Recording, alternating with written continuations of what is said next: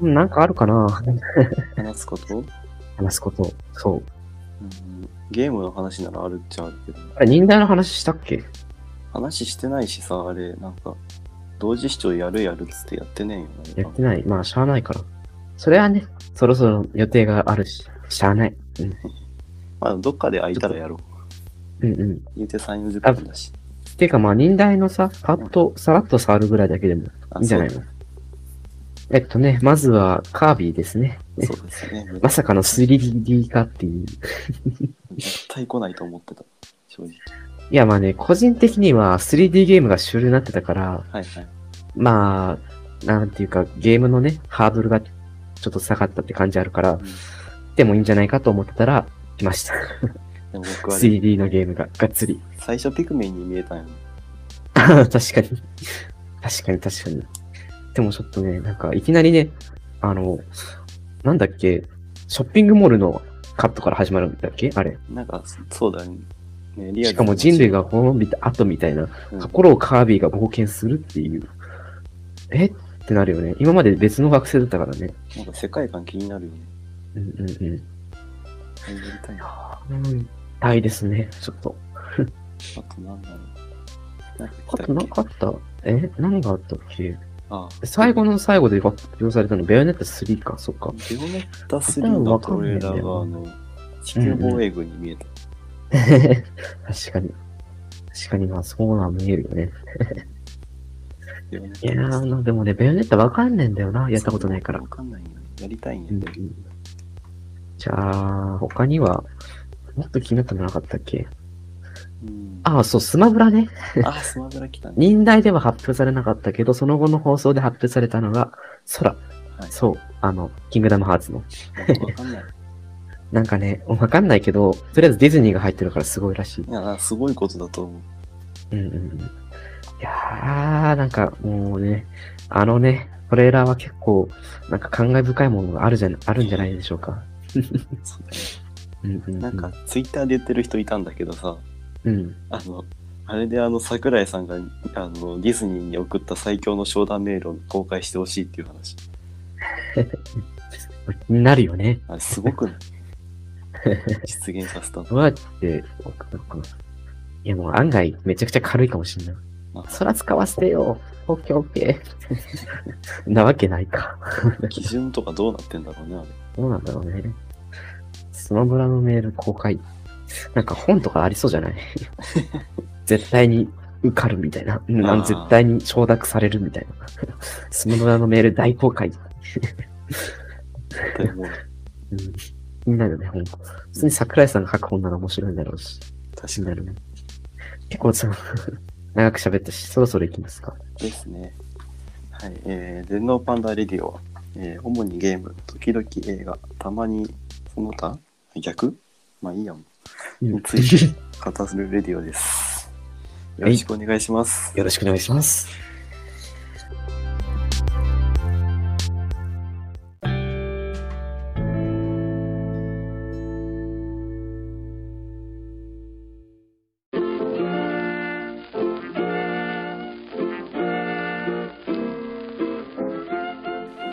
てててててててててててててててて穏やかじゃないですね。はい。え いやいやいやちょ、ちょ、待って待って待って。待って待って待って。はいいやもうそういう話だったの分かるんやけど、ははい。本当からそういう台本やったの分かるんやけど、はい。スーって流れちゃう。スーって流れちゃう。はい。とスって流そうかじゃなくて、止めなく、流れちゃうよ。流そうぜ。流すな、流すな。これ流す芸だよ。いやいやいやいや。ということでね、今回はゼノブレイドっていうね、神ゲーをね、特番していこう特番、そう、紹介していこうっていう話なんですけど。はい。はい。まあね、あの、セリフね、今のセリフはその主人公のシュルクっていうやつのセリフなんですけどね。うんその、そいつ、シュルクって名前だけどどっかで聞いたことあるっていう人はいます？うん。多いんじゃない？多いかもね好きな人そうそうそう。スマブラなんだよ、スマブラ。そう。うんあのスマブラに参戦したキャラなんですよね、シュルクってのは。あの赤い毛持った手星。そう。スマブラ界のジャニーズ。だから、そいつのゲーム、つまりそのゼノブレードを紹介していきたいと思います。はい。はい。えっ、と、一つ目のおすすめポイントは、えー世界観です。はい、世界観ですね。はい世界観。えー最強だよ。あの、最強、本当に最強で。まずそのどこが最強かって話なんですけど、うんうんうん。これ字面で説明しにくいんですけど、あの、あのゲームの舞台になってる世界が神様の、でかい神様の上っていう。そうそうそうそう。あの、宇2体宙の神様がいてね、その、あの、例えば太ももとか、腕とか、頭とか、そこら辺を探索していくっていう。もう、あもうこれだけででかいの。うん、そうそうそう、壮大。宇宙とか出てくるわけじゃないんだけど、壮大なんですよね、とりあえず。だから、あの、故郷が確かあれなんだっけ、スネとかにあるのか。そうそう、すねから始まって、太ももに行って、体内を通って、頑張って洞窟抜けて、やっと太ももに来てとか。つまりそういうね、とんでもない設定なんですよ、とりあえず。そう。しかもね、あのね、そのね、神が持ってる剣っていうのがあって、その、まず、巨神と鬼神っていう二つの神がいて、うんその巨神側が、あの、主人公たちがいる世界なんですよね。うんで、その巨神が持ってる剣っていうのが、モナド。これはね、あの、スマブラでも出てたから、見てる人がいると思うんですけど、あの、赤い剣ね。で、真ん中に漢字が浮かんでくるっていう。うんいや、これいいよね。かっこいいよね。めちゃくちゃいい。泣いちゃう。あの、モナドのね、流線的な造形で、このベースにして、かっこいい青い線が入ってて。しかも真ん中にね、デカデカと漢字が浮かんでくるインパクト。いいよね。しかもね、変形までするんだよ、こいつ。あの、変形した後の、こう、なんていうんかな。なんかファンタジーと SF のいいとこ取りって感じがするような。うんうんうんうん。そうそうそうそう。それがいいんだよね。しかもね、そのファンタジーと SF のいいとこ取りっていうのはね、あの、その世界観、その、せ全体の世界観としてもね、あってね、なんか、パッと見ね、ファンタジーかなって思うんだけど、機械が出てきたりとか、なんかすげえ SF な設定とかが出てきたりとかして、それがなんかいいバランスなんだよね。ちょうどいい RPG みたいな。あの全体を通してはそのに日中の神様が同士がこう対立してるっていう設定で、うんうん。えー自分たちが住んでる世界が、えー巨神っていう世界でそっちはなんか生き物がたくさんいる世界でもう片方の鬼神っていうせ方の世界は機械の生物がたくさんいるみたいな感じでだからその機械側の方に行ったらもうめちゃくちゃ機械がいっぱいいたりとか一気にこう世界観が変わったりもうこんなん SF やんけみたいな感じになっちゃったりうんうんうん。いいそうそうそう。感じに混じってるのがいいよね。これはね、まあ、ゼノシリーズ全体、全体ではないや、ゼノギアスとかもそうなんですけど、うんいや、まあそこはね、とりあえず置いといて、うんじゃあ次に行っちゃいましょう。そうです。じゃあ、えっと、二つ目のおすすめポイントは、えーストーリーです。いやー、いいっすよね。そうこのね、RPG と言ったらやっぱストーリー。そのストーリーがね、面白くないとね、RPG じゃないですから。なんていうか、基本は結構王道をなぞるようなストーリーなんだけど、うんうんうん。なんていうか、こう、世界観の、こう、異質さとか、その。設定のこう深さとかが相まって、なかなかこう、ネタバレなしには魅力を伝えにくいんですけど、いや、でもね、あの、これは、あの、他の RPG に比べて、うん。多分ね、厚さがすごいよね。厚さはすごい。でも、その、どういう感じで熱いかといえば言いたくないんだな。うんうんうん。なんかその、やって展開とかが。ね、もう、これまた後で話すんですけど、ムービーとかね、そういうのでめちゃくちゃ盛り上げてきて、で、そういうね、とりあえずめちゃくちゃいいんですよ、ストーリーが。あの、さっき言ったモナドの設定、なんやら神の設定とか、うん。あ、これから先どうなるんだろうってもう、どんどんやっちゃう感じに。それでめちゃくちゃ熱いんだからもう最高なんですよ。あの伏線張りが本当に強い。うんうん。なんていうかでも、あの強いんですよね、そう。なんか、他の RPG とかさ、もう伏線ガチガチみたいなやつあるじゃん。あ、そう。そういう感じではないんだよね。あの一応伏線とかはたくさんあるっちゃあるけど、なんかちょうどいい感じの伏線なんだよ。んなんていうか、そう,、ここあの、ストーリー自体の難しさとか SF っぽさってのも、ちょうどよく SF してて、ちょうどよく難解じゃない、誰にでもわかるような感じだから、別に伏線とかわかんなくても普通に楽しめるような内容ではあるから、ぜひやってみてほしいですね。これはねでもその伏線を求めてる人も楽しめるぐらいのちょうどいいボリュー。ムだし、あの、あの、これめっちゃやってて感動したんですけど、あの、序盤の設定が後半で死なないっていう。あ確かにね、広敷広広げすぎるっていうのはよくあるから。そう。でも広げすぎた広敷をちゃんと畳むんですよ、あのゲーム。すげえ、うん。なんか、ちゃんとスリムな感じするよね、他のやつに比そうそうそうべて。なんか的確に広げるし、的確に畳んでいくし、全部がその違和感がないというか。うん。なんか多分ね、これね、俺の、ちょっと、あれだと思うんだけど、こん神とモナドっていう、真ん中にでっかい線が通ってて、そこからなんか枝が分かれてて派生してストーリーが広がっていく感じ。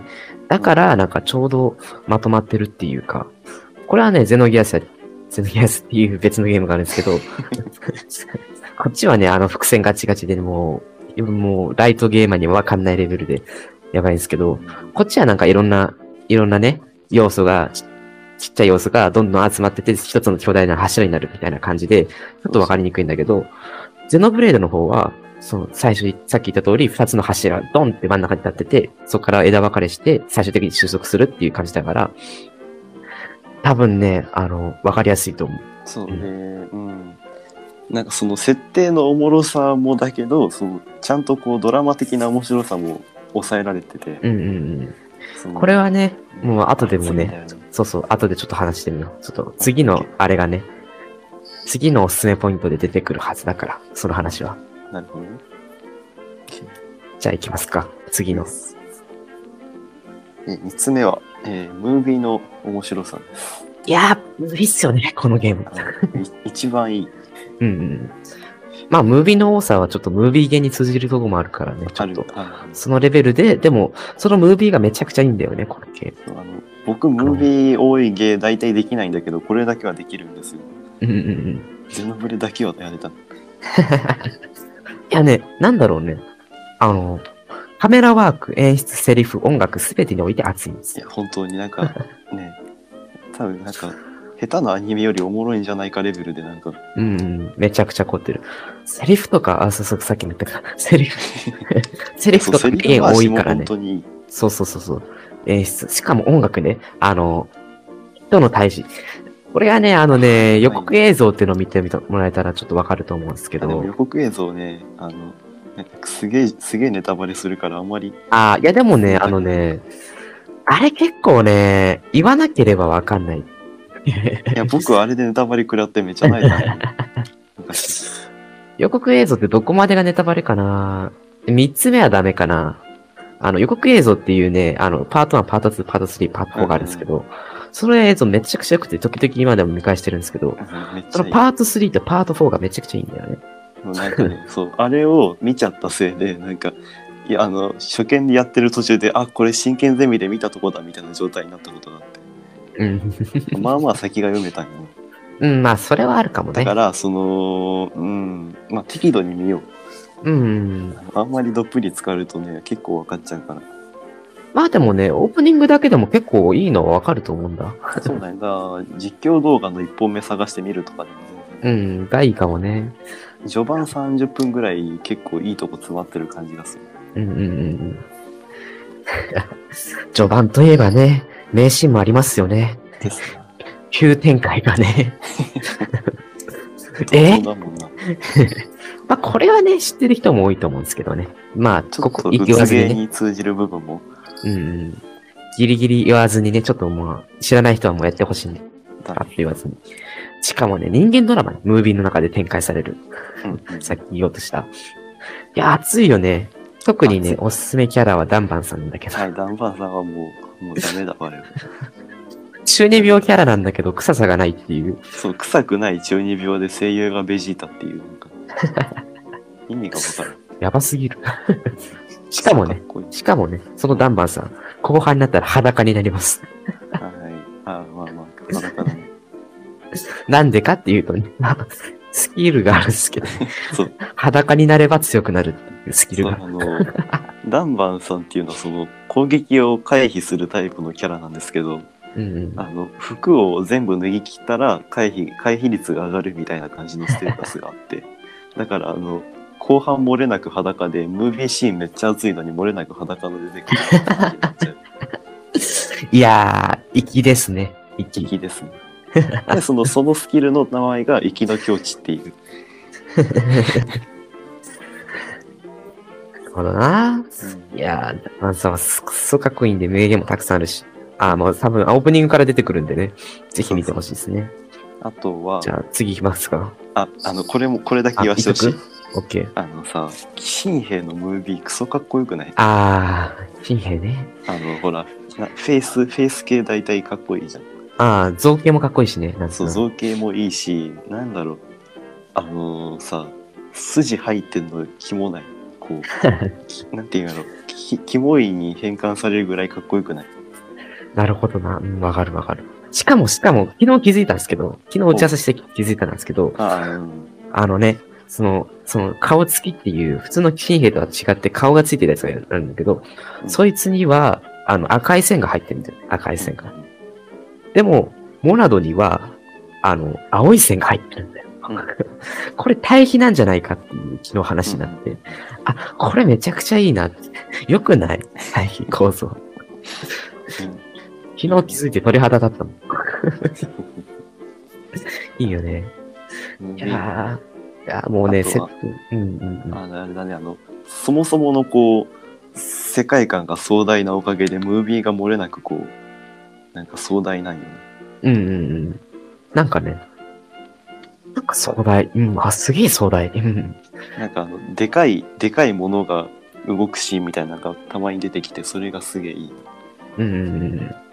なんかね、はい、もうガシャガシャ動いてくれるしね。ねそうそうそう話も自体も壮大だし、音楽が壮大なんですよ。音楽、そう、音楽がぜひとも聴いてほしいんですけど、一番おすすめなんだろうね、音楽であ言えば。の僕弾けない戦いが一番好きよあー、いや、俺ね、一回しか流れないから印象薄くてね。ああね あれね。あ、もうそこはね、まあ、一回しか流れないシーンをぜひとも耳立てて聞いてほしいんですけど、でもやっぱ俺は木の、木の律動。あ、でもこれな、あ最後に木の律動は強いでもな、これ最後で、あのね、あそこでね、あの、物語の転換期で聞くからいいっていうのもあるから、これは聞かずに、やっぱり名を冠するものかな。ああ名を冠するものも強いでもなんかあれさうん。ゲームやってから聞くとなんかちょっと絶望しない聞いた時うんうんうん。ああのね、あの、ゲーム内容でね、あの、こいつは、あの、すっげえ強いモンスターがいるんですよ。あの、うんうん二つ名持ってるやつが。そいつが、あの、こっちの、こっちに気づいて、向かってくる瞬間に流れる音楽ですよね。そうなんかあの他のゲームと違って本当その辺にボスキャラいるんですよそうそうそう。ユニークレベルってあるじゃないそうそうそう。あの、レベルがあるじゃないですか、大体。どういうえ RPG にも。そのレベルが、あの、俺ら今17レベルでそこら辺突っ走ってたりするするでしょうん。でも、それ、知ってるやつが、あの、急に、でっかいやつに出会って、そいつがレベル87とかなって。うんあるあるであのあのゲームシステム上レベルが5以上離れるときついようんうん。まあ、ゼノブレイドのリメイクで多少改善はされてるはずだけど、ね、多分、素早さ、多分攻撃が当たるようになってるよね。いや全然当たらんよ当たらんの？あの簡単な方のもあの難易度下げてやったけどレベル上げ必要だったのあー、いやまあ、た多少いるけどなんか、Wii 版ってさ、レベル2でも高かったら死んでたよね。全然当たらへんみたいなまあ多少レベル5かうんうん、レベル5も、そっか、きつかったよな。なんかあのプラス2ぐらい上げていかんと安定して倒せないわあったうんうん。まあなんか、ちょっとね、レベル上げとかもきついんですけど、まあ、ここはね、後のね、話で、戦闘の話でやっていきましょう。ああ、違う、おすすめポイントの話でね。もう一つのおすすめポイントの話でやっていきましょう。ですねじゃあ行きますか、次。ちょっとムービー長くなっちゃったな。まあいいじゃんえーじゃあ4つ目いくでうんはい、え4つ目のおすすめポイントは、えー戦闘です、戦闘。はいいや、面白いんですよね、このゲーム。あの戦闘が。一番好き JRPG で一番好き2を除いて？あーそっか2ありいや2ありやったらいや結構いい勝負するんよね、マジか。うん、俺圧倒的2だわ。ああ、そう、説明しなかったけど、このゼノブレイドっていうゲーム、シリーズが3つあって、ゼノブレイド1、ゼノブレイドクロス、ゼノブレイド2っていうのがあるんですよね。うんその2での戦闘はめちゃくそ面白いんですよね。そうめっちゃめっちゃあのやばいあの、うんうん。あの言葉にできへんけど ほんまにやばい脳汁ドバドバってこれ脳汁ドバドバがあの一生続くんですよ。そうそう、エーペックスレベルなんだよね、個人的には。僕はあの FPS より何よりゼノブレ2ってレベルで。なんていうか、そのレベルだよね。なんていうかあの、ほら、RPG を発展させたようなこうオーソドックスなさ、こう、位置取り考えながらコマンドを打つだけなのにさ、うん。待って待って待ってよ。説明しないと1の。あ、そうだな。ゼノブレード1の戦闘ってのはね、あの、とりあえず、あの、ドラクエとかあるじゃないですか。でも、あの、ドラクエの昔のやつとかは、あれ、今もそうなのかな？シンボルエンカウントなの？えっ、と、い今はシンボルエンカウント。うんうんうん。そう、あの、ドラクエの昔のやつと違って、ドラクエの今のやつみたいに、あの、フィールドに敵キャラがいて、そいつに近づいたら戦闘が始まるみたいな感じで、あの、シームレスなんですよね。だから、フィールド動いてる状態で、あの、始まっちゃうんですけど、それで大切になってるのが、あの、敵との位置取り。例えば、主人公の、あの、バックスラッシュってあるじゃないですか。スマブラでも。よくするですよね。バックスラッシュ。こいつは、死ぬやつな。そうそうそう。後ろから、あの、敵の後ろ側で撃つと、すげえ攻撃力が高くなる。うんうんうんそうそう。でね、エアスラッシュ。あの、スマブラでもね、復帰技として有名なエアスラッシュですけど、こいつは、あの、横から撃つと、相手がちょっと崩れる。崩れるっていうのもちょっとね、大切なんですけど、とりあえずその位置取りをね、考えてやっていく。っていうのがシルクの戦い方。あ、そう。そう。で、あ、うんいいうん、いいよ。そうです。だから、シュルクは、その、シュルクはそのアタッカーキャラだから、その、で、その特に持ってる技が、その横から撃つか後ろから撃つのが一番火力が高くなるから、できるだけそう撃ちたいんですけど、その、ダメージをあまりにも与えすぎたりすると、その敵が自分を攻撃しなきゃと、シュルクを攻撃しなきゃいけないって認識するから、シュルクに対して正面を向くようになるんですよ。そうそう。ヘイトって言って、あのね。ヘイトっていうそのシステムがあって、そのヘイトがその一番高いやつのに、に正面向いて攻撃を当てるっていうシステムがあって、うんうんうん。なんかそのヘイトはそのなんかい一番うざい行動をしてるやつにが溜まっていくみたいな感じで。だからそうんうんの回復を良くしたらヘイトが溜まるとか、あの攻撃の火力が異常に高いとヘイトが溜まるみたいなことがあって、うんうんうん。だからその代わりにヘイトを稼いで攻撃を受ける受けるそのタンク役みたいなのがいるんですよね必要だか。ら、その、はいね。そうだから、あの、アホみたいに火力をこう出しまくってもいけないし、でもアタッカーとして一応火力は出さなきゃいけないし、みたいな、こまあ、あるよね。ところがある。あの、シルクにも、あの、シャドウアイって言って、う、うんなんか、ヘイト下げたりするやつもあったり、あの、もう一人の相棒役のラインってやつ。うんこいつは、あの、あの、なんだっけ、なんかあったよね。はい、ヘイト上げる技あったね。なんだっけ？多分、うん、名前忘れたけど、とりあえずそれを使って上げたりするんですよね。で、このラインってやつが、さっき言った崩しってあるじゃないですか。うん崩しが何かっていうと、敵に与える状態以上で、あの、うん崩して、転ばせて気絶させるっていうのが一つの流れで。で、その崩しとか転ばせるっていうのは、その、け一つのキャラ、あの、持ってたりしないんですよ。あの、例えば、崩し持ってるキャラが転ばせる、で技を持ってなかったりするから、あの、みんなでね、協力して、その、相手を転ばせる。これね、あのね、ちょっとね、説明してたらつまんなく感じるけど、やってみるとね、案外楽しい。でねそうそうそう。それがあるから、あの、強敵をなんとか倒したりとか。そうそうそう。転ばせたらさ、もう、相手ね、なんていうか、もう、ガードできないじゃないですか。だから攻撃がめちゃくちゃ通るっていう。うんうんで、これを、あ踏まえて、チェインアタックっていうのがね、あの、チェインアタックって言ってなんか、その3人のね、3人が、あの、三角状に連なってチェインアタックするんですけど、このチェインアタック、あの、普通は、あの、AI で動いてる、あ敵の、あじゃあ仲間の技とかを、こっちが指定して出せると。うんうんで、まず主人公を、パーティー1、パーティー2みたいに回っていくんですよね。うんで、これを使って、あの、崩しとか、さっき言った攻撃とか、あの、あ転ばせたりとか、ね、気絶させれたりとかね、そういうのをやっていく。ね、そうやってコンボを重ねていくっていうのがとても面白いゲームなんですよ。うんでね、戦闘、あとね、まあ、とりあえずね、4つのポイントはお勧めしよったんで、その他諸々、うんまあ、細かいとこ話していくんですけど、はいやっぱね、このゲーム、さっき言った4つ以外にいいって言えば、多分ね、ゲーム部分なんだよね。まあちょっと世界観で話しそびれたんだけど、あの、オープンワールドなんだよ、このゲーム。まあ、あ、まあね、全部、オープンワールドって言ったら、まあちょっと語弊があるかもしれないけど、あの、すげえんだよ。フィールドがとても広いんだよ。Wii のゲームなのに、フィールドがめちゃくちゃ広くて探索しがいがあるっていう。うんやばい。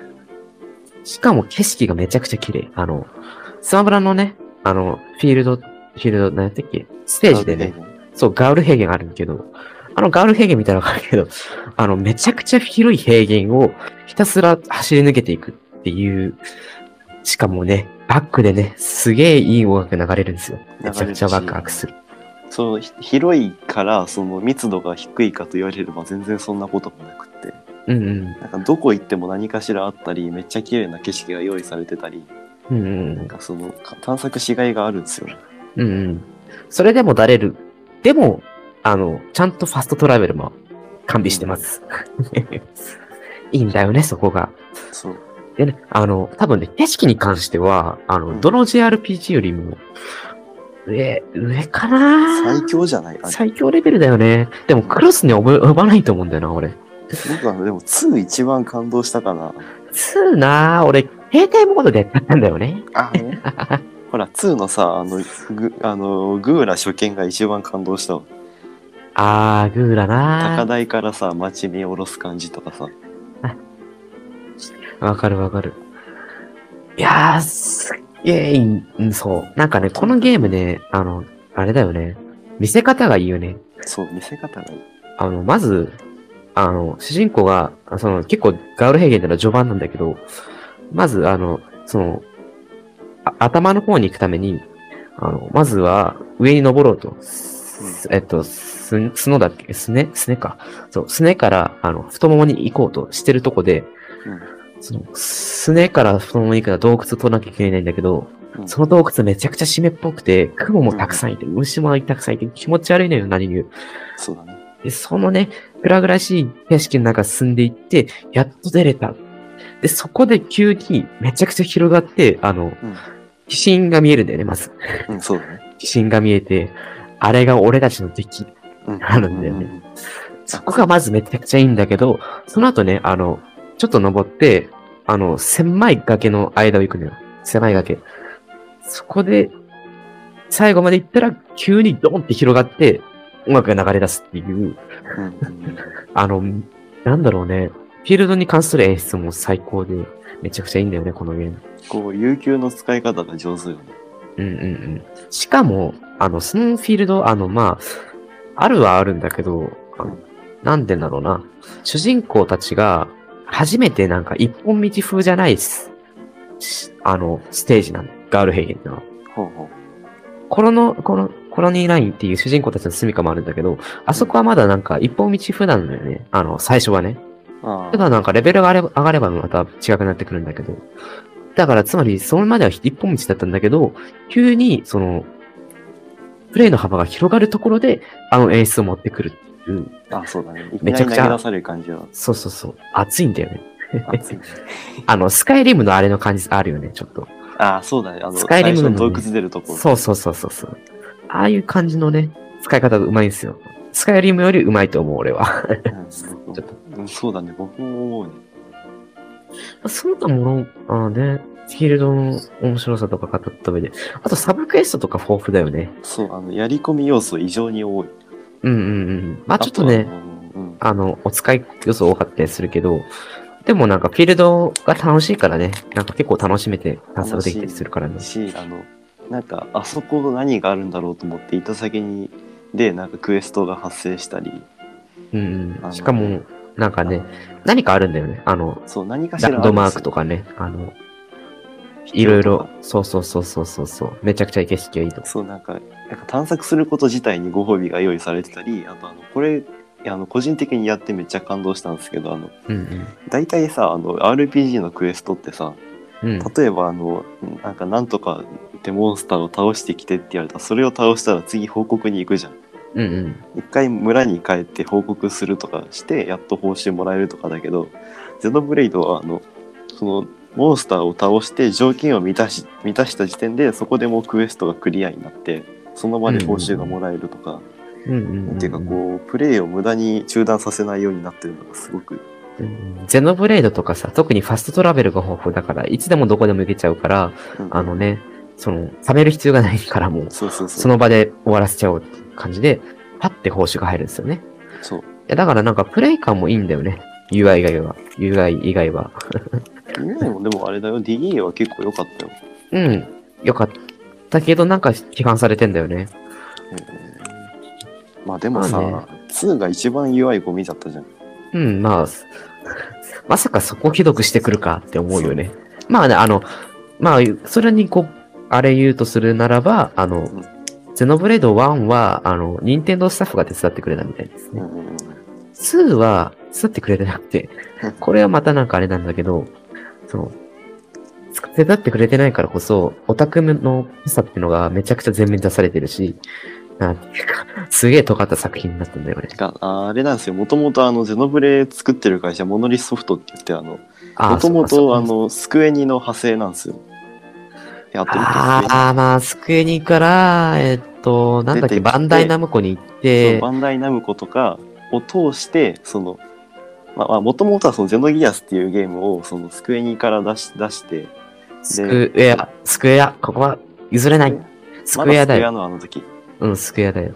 じゃあスクエアじゃあスクエアからその出て出してで続編を作りたいからっつってあれ独立しちゃったんだっけ？そうそうそうそう。でそのあのね、あのね、いや、そう、この話してやばいのさ、スクエアの異常さっていうのがちょっとわかる。あスクエアは異常エピソードなんだけど、100あの、万売らなきゃそう続そうそう。そうないって言われて。でギリ100万届かなかったそうそう、確か90万本も売れれば、俺、御の字だと思うんだけど、で今の時90万。売ったけど100万じゃないから続編ダメねって言われて。でやりたいからじゃあ独立するわっつって。さすがスクエア黄金時代って感じのエピソードよな。で独立した後にそのゼノサーガかとかそのまあ各各ゲーム社をこう転々としながらそのいろんなこう続編を作って最終的にこう漂着したのがね任任天堂でのゼノブレイド。ゼノサーガも良かったらしいんだけど、なんかいろいろあってね。2でね、なんか、スタッフが、あの、クーデターを起こしたらしくて。それでダメだったらしいですね。でそのゼノ任天堂にたどり着いてゼノシリーズとして任天堂から出たのがそれで、ゼノブレイドでね。まあそのいろんなこう監視を受けてできたよね1個目は、うんうんうん。任天堂様からこうでモノリスで言えばあのね、あの、あの、有名な、かの有名なゼノブレイ、あ、じゃあ、ゼルダの伝説、ブレスオブザワイルドのマップデザインをちょっとね、手伝っていると。らしいねもうそこからわかるんですけど、そこから見てわかるんですけど、ゼノブレイドのマップシステムっていうのは、さっき言ったように、あの、ね、どこ行ってもななんか何かしらある。あの、気になるとこがあって、で、そこにプレイヤーを引っ張ってって、ちゃんとご褒美を用意してあげるっていう、そういうシステムっていうかデザインがちゃんとできてるんですよね。いや、うまいね。ほんと。うまい。ゼノ、ゼルダやった人も、まあちょっと古いかもしれないけど、ぜひゼノブレイドもちょっと触ってみると面白いかもしれないですね。あの、みんなの Wii っていう、Wii 時代のあれがあったんですけど、それでプラチナを獲得するっていう。で、最後まで持ちこたえたんだよね、多分。うん、なんか記録あるよねあれうんうんうん。多分ね、プラチナっていうのはすごいんですけど、まあ、いくつかソフトあるんですけど、そのゼノブレードだけは発売後、ずっと、あの、プラチナになってからずっと、そのみんなの Wii が終わるまでプラチナだったっていう、すごい記録があるんですよね。多分 Wii のソフトで最高のレベルの評価されたのがゼノブレードですね。あなんかあれだねあのこうじわじわ売れていくタイプよねあのゲームそうそうそう。あの、最初はほとんど売れん、ほとんどってわかんないけど、なんか売れなかったんだけど、じわじわと口コミで広がっていったゲーム。あのほらデイズゴーンとかみたいにさあの序盤の評価低いけどだんだんなんかそこからまだ耐えて遊んだゲーマーたちがハマってみんなに布教してははまって流行っていくみたいなこううんうんうん。まあそんな感じやね。入り方をするんですよねそうそうそう。あ、序盤ってあの、売れた発売当時の話ね。あそうそうそうだからあのいきなりドカンと売れて大ブームになるみたいなタイプではあんまりないうんうんうん。じわじわはい。えー、なんか、ほんと口コミで広がった系ってなんか、ゲームの力を前面に持ち出した勝ちみたいな。なんか、なんだろうな。ゲーム性で売れるってのは俺ほんと好きだから。あなんだろうね、ネームバリューとかじゃなくて。だから任天堂好きなんだよね、俺。ちょっと。ネームバリューもありながらゲーム性も面白いんじゃん、任天堂は。まあ、いいよねネームバリューあって中身伴わんかったら普通に炎上するけど。なんだろうね。なんかあるかな ?FF15? ダメかな俺やってないからバカにしちゃいけないかもしれない。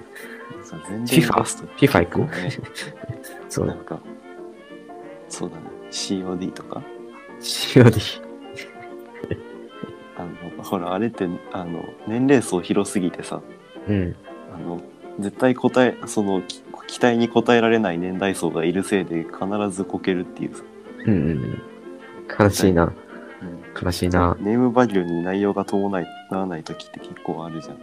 うんうんうん。とは思うけど、まあでも、そうネームバリューある上でその期待を超えてくるからね、任天堂って。任天堂はね。なんていうか、そのシリーズで出てくるのに、なんか絶対新しい遊びが入ってて、うんうん。なんか、あ、また新しいこんなのかそうそうそうみたいな。任天堂はシリーズものを作ろうとして作ってるわけじゃないらしくて、まあ確かにシリーズもの確実に作ろうと思ってたやつもあるんだけど、大体、あの、まずキャラクターなしに、なんかプロトタイプで、あの、新しい遊びから作るんですよね。任天堂は。で、その新しい遊び、あ、これ面白いぞってのがあったら、キャラクターとか世界観とか継ぎはぎしてって、付け足してって、で、完成するっていう話だから、あの、続編作ろうと思って作ってないっていうのも多いらしい。だから新しい遊びとかがたくさん。あるらしいよ、結構。ああ、そう、話は聞いてるけど、多いわけじゃないかもしれんけど、結構あるみたい。まあまあ。まあ、なんか、そう、それのせいで続編が出ないやつがあるとかは聞いてる。F0。そう、そう、それ。F0 ね。とりあえずね。てか話が外れすぎたわ。もうそろそろ終わりにしよっか。何分も話してるわ。じゃあね、あのね、ゼノブレイド、ぜひとも買ってほしい。そう。えっと、もともと Wii だけど、今リメイクでスイッチで遊べるから、遊べる遊べるディティブエディションか。うんうんうん。ぜひやってください。本当おもろいんで。史上最高の JRPG の金字と、そうかな多分そうだよね。僕はそう思う。面白いっすよね。ゼノブレイドは。じゃあ、切りますか。お疲れ様でした。お疲れ様でした。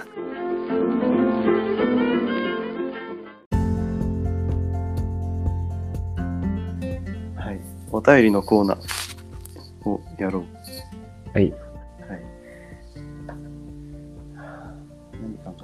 何言うか考えてなかった。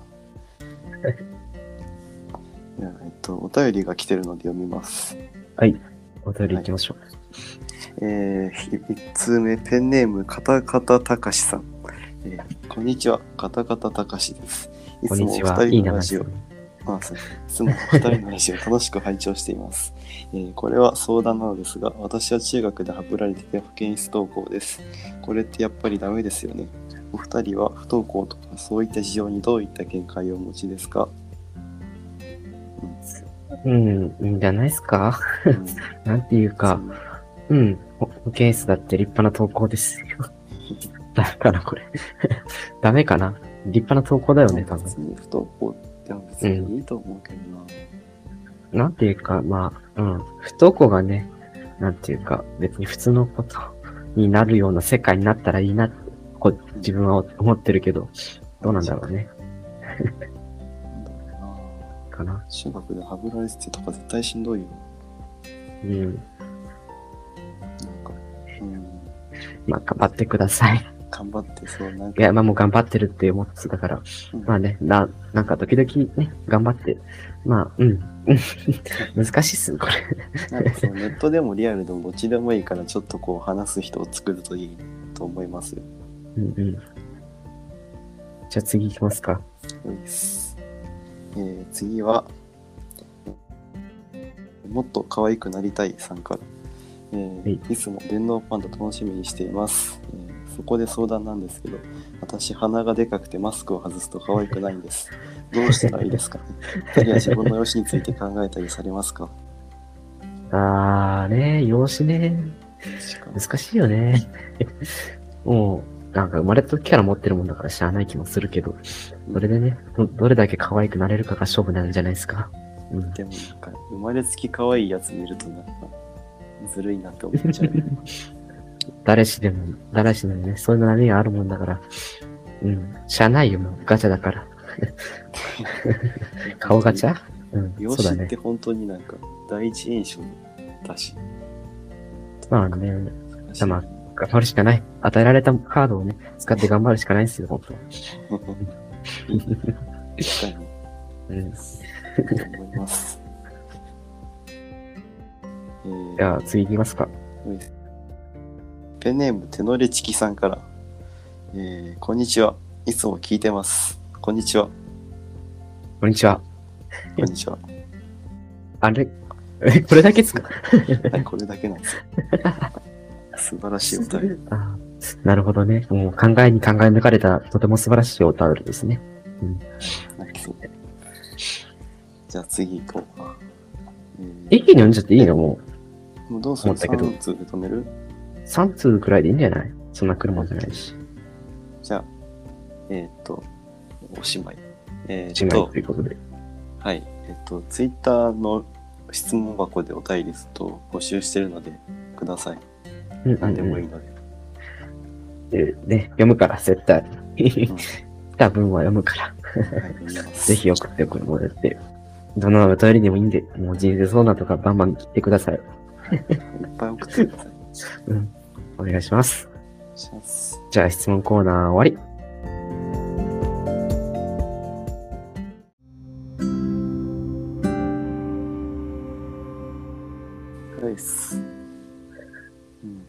今回はゼノブレイド特集ということでね、ワンを楽しかった。もう話していきましたが、はい。惜しかったね。いくっそ楽しかった。や、実はね、今回台本も用意してやってみたんだけど、試してみそうだね。まあ今まで通りにダラダラ話していく回もありながら、この台本も時々入れていこうと思うので、よろしくお願いします。なんかこう、大まかな流れは決めておいて、そこから派生させるのもやりやすいのかもしれないなとか、うんうんうんい。ろいろ試したいね。いろいろね、試していこう。ほんと。だから、あの、皆さんもご意見よかったらください。ほんと、お願いします。質問コーナーでもいいんで、お願いしはいます。お願いします。